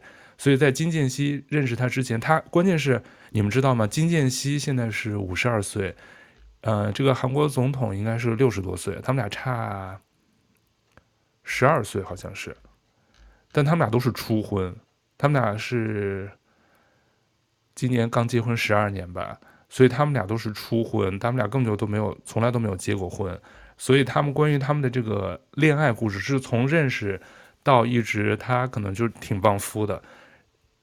因为这个李队队刚才也说，比如说尹锡悦原来是韩国检察长，是前任的总统，一直特别得力门生，所以就让他连升好几级，一直很快就从一个检察官最后当了这个韩国总统。但我们说回到这个尹锡悦，他本身呢，他是学艺术的一个博士生，但是做了博士生以后，自己就是做一些策展啊，做一些艺术的艺术类的公司，所以。很快的是在韩国，反正就是小有名气吧，就是在没有成为第一夫人之前。但是最后，她这个老公跟她认识的这个时间，他们双方是有不同的版本，就是他们到底是怎么认识的？因为原来这个女的说她是要不婚的，而且尹锡悦说他也是不准备结婚，所以尹锡悦就是他现在这个韩国总统的这个版本，就是说他是在寺院祈福的时候，经过寺院的高僧。介绍认识的金建熙，所以他第一次见面就觉得哇，金建熙长得好漂亮，然后但是又觉得两人年龄相差十二岁比较大，所以他就是说把他名片扔掉了，不打算跟他继续交往。但是说不久之后，他还是心里一直惦记着金建熙，所以他又通过寄下来邮箱联系了金建熙，表达好感，然后慢慢两人就开始交往。这时候他在只是做韩国检察官，还没有当韩国总统。然后金建熙就是说。他的版本是怎么认识她老公的？她就说，她根本就第一眼看他的时候就没瞧上他，因为觉得大家都没结过婚，而且觉得这个尹锡悦比较穷。说听说他虽说做检察官，但是没什么钱，存款说大概只有两千万韩元，好像也就十万人民币。但是他说他也是听了这个寺院大师的话，说他俩都是很有灵气，所以就是说本来都是。光棍或寡妇命，说都应该独自生活的，但是因为大家都太有灵气，如果这两个人能结合呢，那就会，就是他们的这个晚年会非常幸福。所以他就说他相信了大师的话，所以决定给这个什么尹锡悦一次机会。反正他们俩在结婚的那一年，金建熙才改了名儿，他原来名字叫金明信，我也不知道为什么他就改名了。改名之后，其实他们婚后第二年呢，金建熙曾经怀孕，但是因为说是。尹锡悦做检察官，工作压力很大，所以导致流产，所以从此之后他就没有再生过孩子。结过婚也十二年，所以他们只是养了一些狗跟猫。可是这个婚后以后，两人的事事业运就变得特别好。尹锡悦就很快得到前任总统的赏识，就是升职特别快，最后当上了总统。但是在竞选当总统的时候，金建熙因为他们家跟他本人的这个事情槽点比较多。所以就被这些竞争对手拿出来，就是给他深挖。首先发现金建熙原来写硕士论文、博士论文就是抄袭特别重，说抄抄抄袭率好像说超过了一般的这个查重率的百分之二十的这个标准。然后同时又说他在做这个策展公司董事长的时候呢，又故意夸大他的自己的一些学历和履历。然后编造了很多虚假工作的经历，但是我觉得比较神奇的是，就是这样的话，他那个学校最后还容忍他了，说他的这个抄袭率是不足以把他的这个硕士跟博士论文给取消掉的。所以她虽说在竞争竞选，她老公竞选的时候，她就已经有一些媒体爆出来她这些料，但是好像没有影响到这个尹锡悦最后还是顺利上台，而且这个我刚才说爆出来她最新的这个收人家这个迪奥手提袋的这个这个网站呢，还多次把她以前的这个电话录音都给她爆出来，然后也是。里头，比如说谈到金建希，就让记者，就说给记者钱，让他给这个尹锡悦说好话。如果他能当上总统，如果她老公能当上总统，他就会给记者一亿韩元什么什么的。因为金建希因为做艺术策展人，非常有钱，比她老公有钱，所以她就是拿这个现在第一夫人的这个身份跟角色，其实他在幕后还做了很多事儿。哎，你们都睡着了？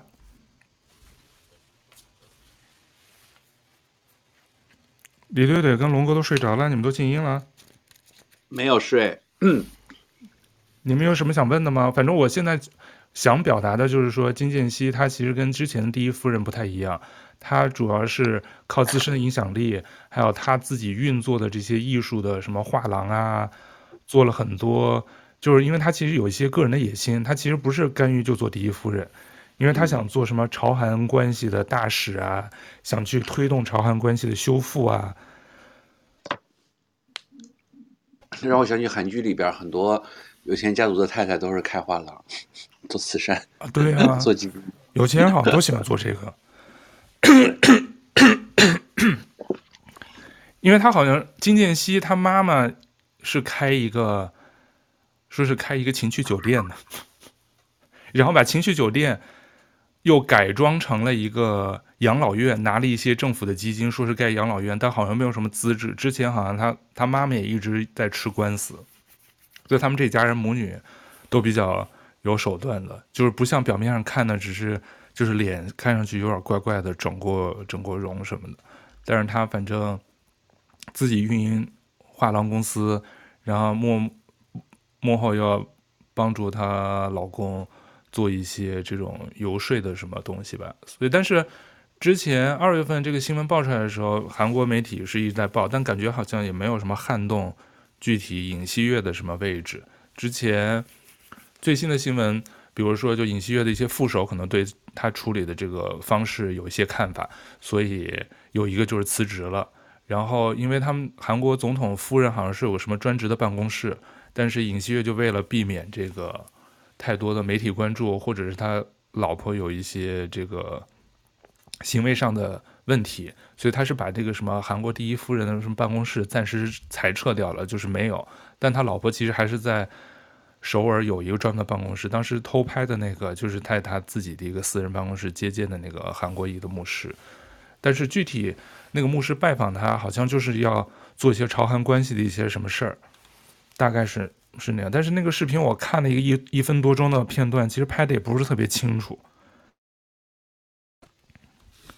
我今天大概就分享的这个这条新闻吧，我不知道你们有没有之前有没有特意关注？我觉得好像可能媒体没有说特别大张旗鼓的报他老婆收这两千两百美金迪奥手提袋的，因为对于有些人来说，这可能也不算什么事儿吧，两千多美金也没多少钱。让我想起了香港前特首曾荫权收了别人的按摩椅，还是二手的，然后还进监狱了吧？我记得进监狱了吗？他没进监狱吧？当时被免职了吧？哎，我看一下，他不是因为那个被免职的，还是二手的？对，他是就是别的公司呃处理掉的。嗯，这都不行是吗？二手的都不行。对，然后我看一下他长时间买，所以就哦，对啊，包括前段时间新加坡的那个交通部长也是受贿啊，受贿，嗯，什么一张机票参加什么比赛，哦，哦，曾经被判，对，我记得他被判过，但我不知道是因为他收这个涉涉涉嫌公职人员行为失当。呃，入狱二十个月，或是批准保留。嗯，那他这种退休金还能拿吗？进过监狱以后？那应该不能了吧？嗯，因为我知道他们特首退休以后的工资其实还是蛮高的，退休金。哦，对，他们是有退休之后是有自己的官邸、有保镖，还有很高的退休金的，还有车什么之类的。对，因为像他这种惹过官司，我就不知道他还能不能拿到全职或者是以前公务员的退休金啊。嗯。那你今天还要分享新闻吗？你刚才分享的你的旅游的新闻。对，不用分享啥新闻啊？天到亮了还分享新闻？嗯，那个，嗯啊，那他今天就不分享了吧？那最后，对，对啊，你的那个，你的那个那个什么那个影 whatever 的，他都没有在听了。对，金建熙的，但但他那个，关键你的新闻的，你所以最后你的总结，你的新闻重点是什么？我的新闻重点就是，就是你这种一把手，他的这种配偶的一些举动，有的时候会被政治对手拿来。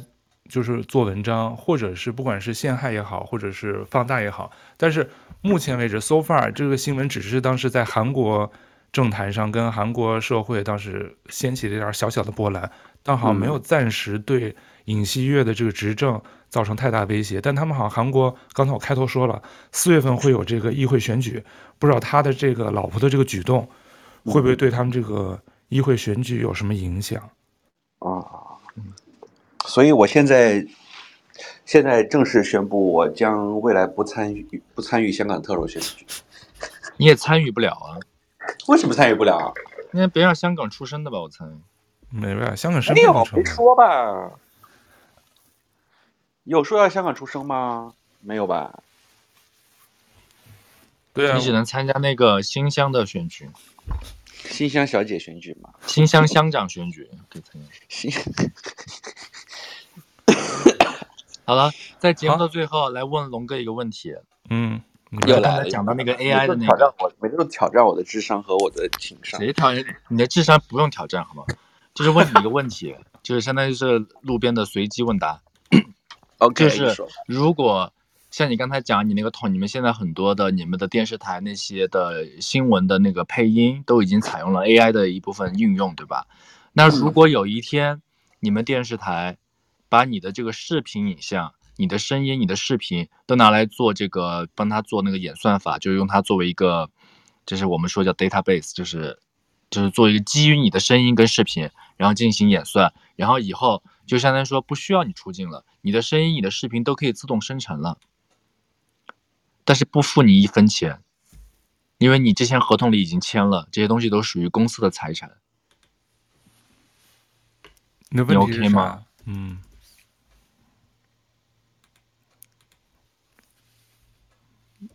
龙哥没回答呀，龙哥你静音了。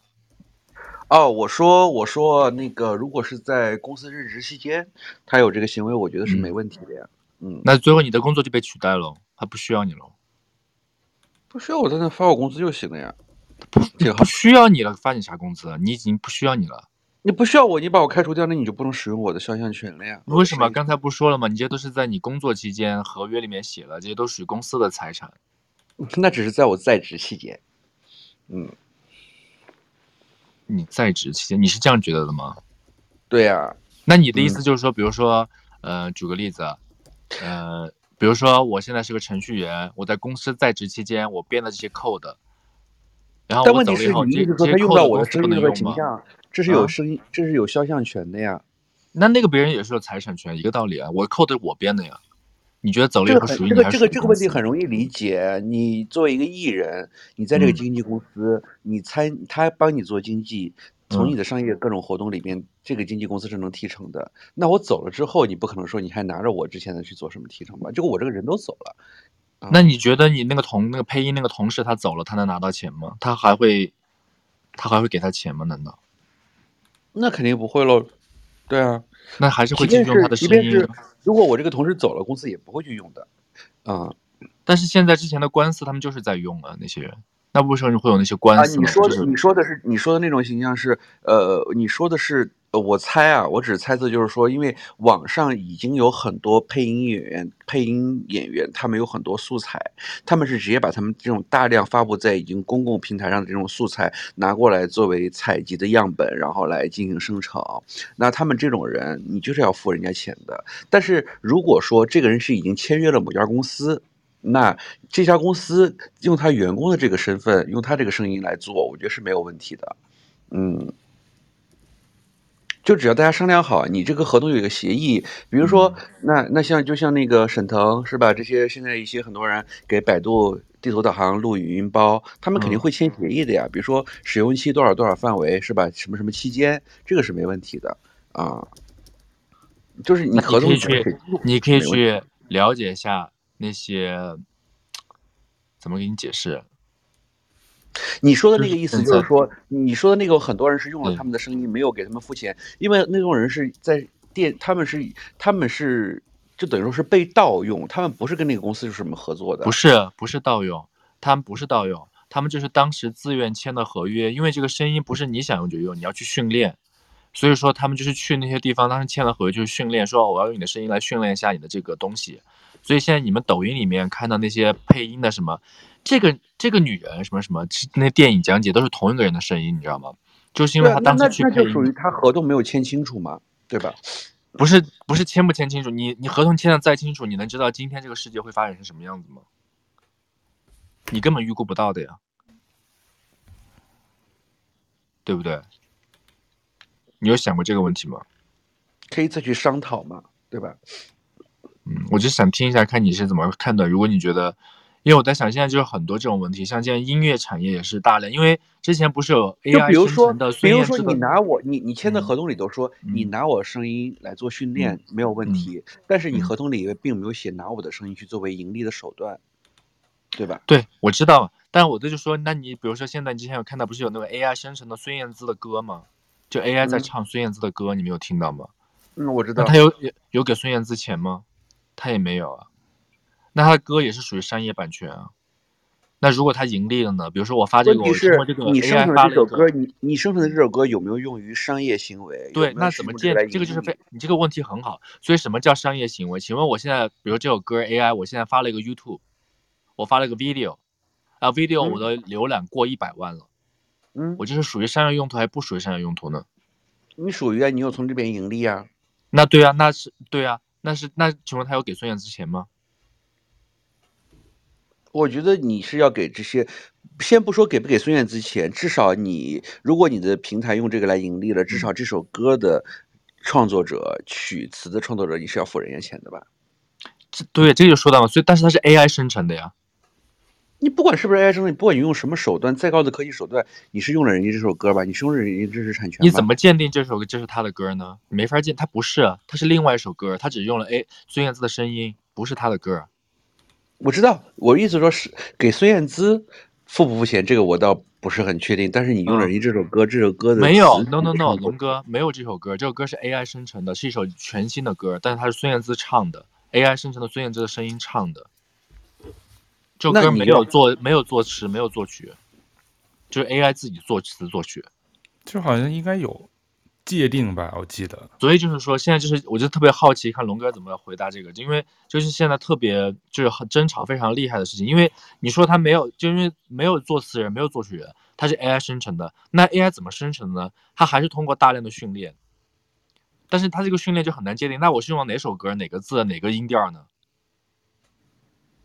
你懂吗？就很难界定，那这些作词人、作曲人都拿不到钱，那以后就没有作词、作曲人，都是 AI 生成的了。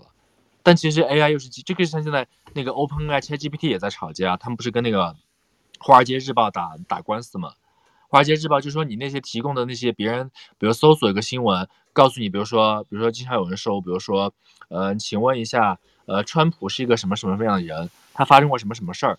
然后那《华尔街日报》就告 OpenAI 说，你们这些材料、资料、背景都运用了我们的新闻的某一个地方几月几号播放的新闻。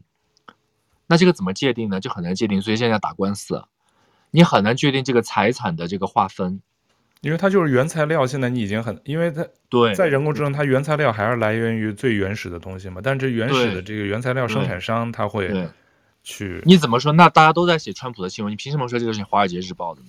这是一个道理。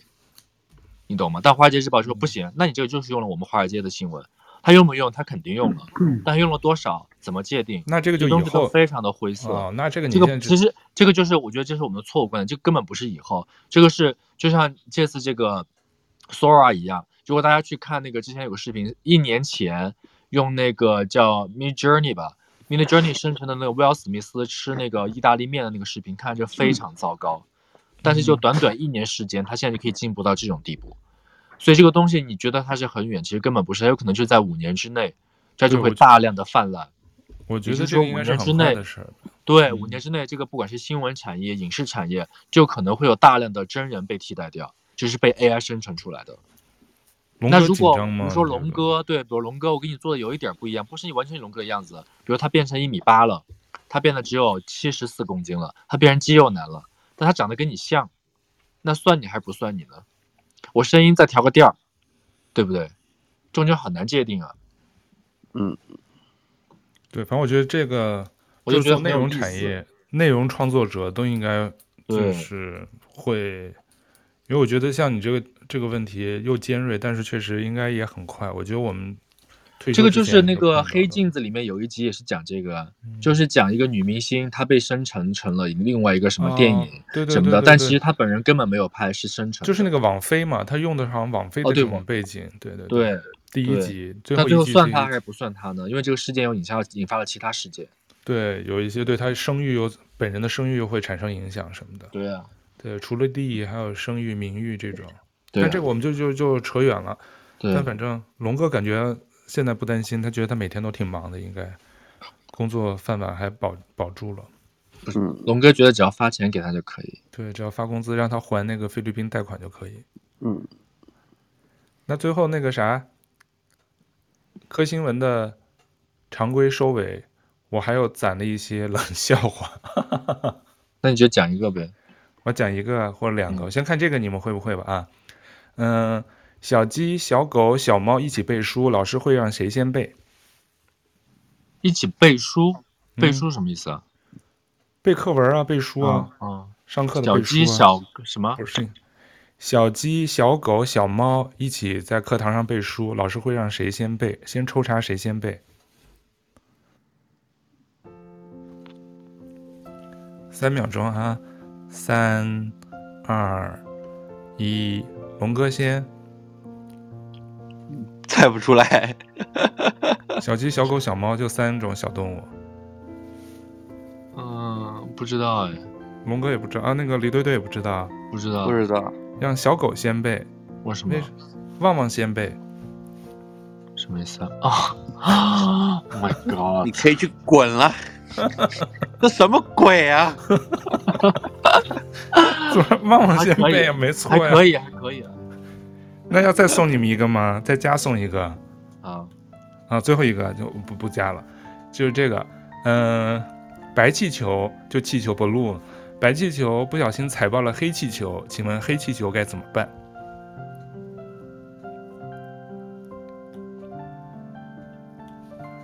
三、二、一，能猜出来吗？白气球不小心踩爆了黑气球，黑气球该怎么办？提示：嗯，答案题跟跟一首歌有关。哦，我知道了。你说李队队，还有告白气球，好聪明啊！哎、这个很聪明，这个还行吧？告白气球啊，这两个还行还行。还行好了，龙哥快睡吧。好好好，那就好的。对，我们今天那个谢谢龙哥先分享他的旅游见闻，然后我们就。我觉得龙那个舅舅哥在离那个，我觉得你们这个频道应该离那个成名已经不远了。你们知道为什么吗？为什么？因为那个舅哥那个声音在离那个小林说越来越近了，就那个压嗓。我因为是龙哥知道小林说是啥吗？小林说我们讨论过呀。他就想说我的嗓子越来越哑，因为一因为我今天是早上录嘛，一早上我的那个嗓子跟我没关系，你就是一录节目，你那个声音就不是自己的声音，你就压了。龙哥，你说我声音跟平时说话声音一样吗？我没有听过你平时说话声音、啊，你怎么没听过？不、我白，OK，我来没听，快结束吧。好好好，好来跟你说，你已经就神游了，开始回答。好，那就今天就磕新闻就磕到这儿呗。谢谢你收听我们下期再见喽拜拜。拜拜。